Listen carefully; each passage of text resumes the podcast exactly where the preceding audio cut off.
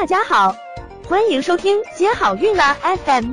如果你正在准备孕育宝宝，却不知道怎么科学备孕，或者正和试管婴儿打交道，都可以来听听我们的好运大咖说。大咖说什么？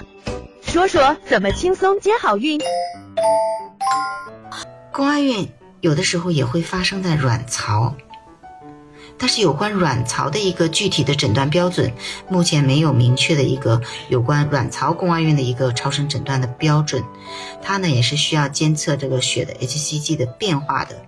嗯，如果采用腹腔镜检查进行诊断，嗯，就可以同时进行手术的一个治疗。如果说手术风险高，嗯，术后残留滋养组织持续存在，或者是 hCG 水平持续升高的时候，可以使用全身性的氨甲蝶呤这个药物。嗯，因为卵巢妊娠的话，医生一方面要考虑嗯切除这个妊娠物，另一方面要考虑想尽量保留这个正常的卵巢组织。想了解更多备孕和试管的内容，可以在微信公众号搜索“接好运”，关注我们。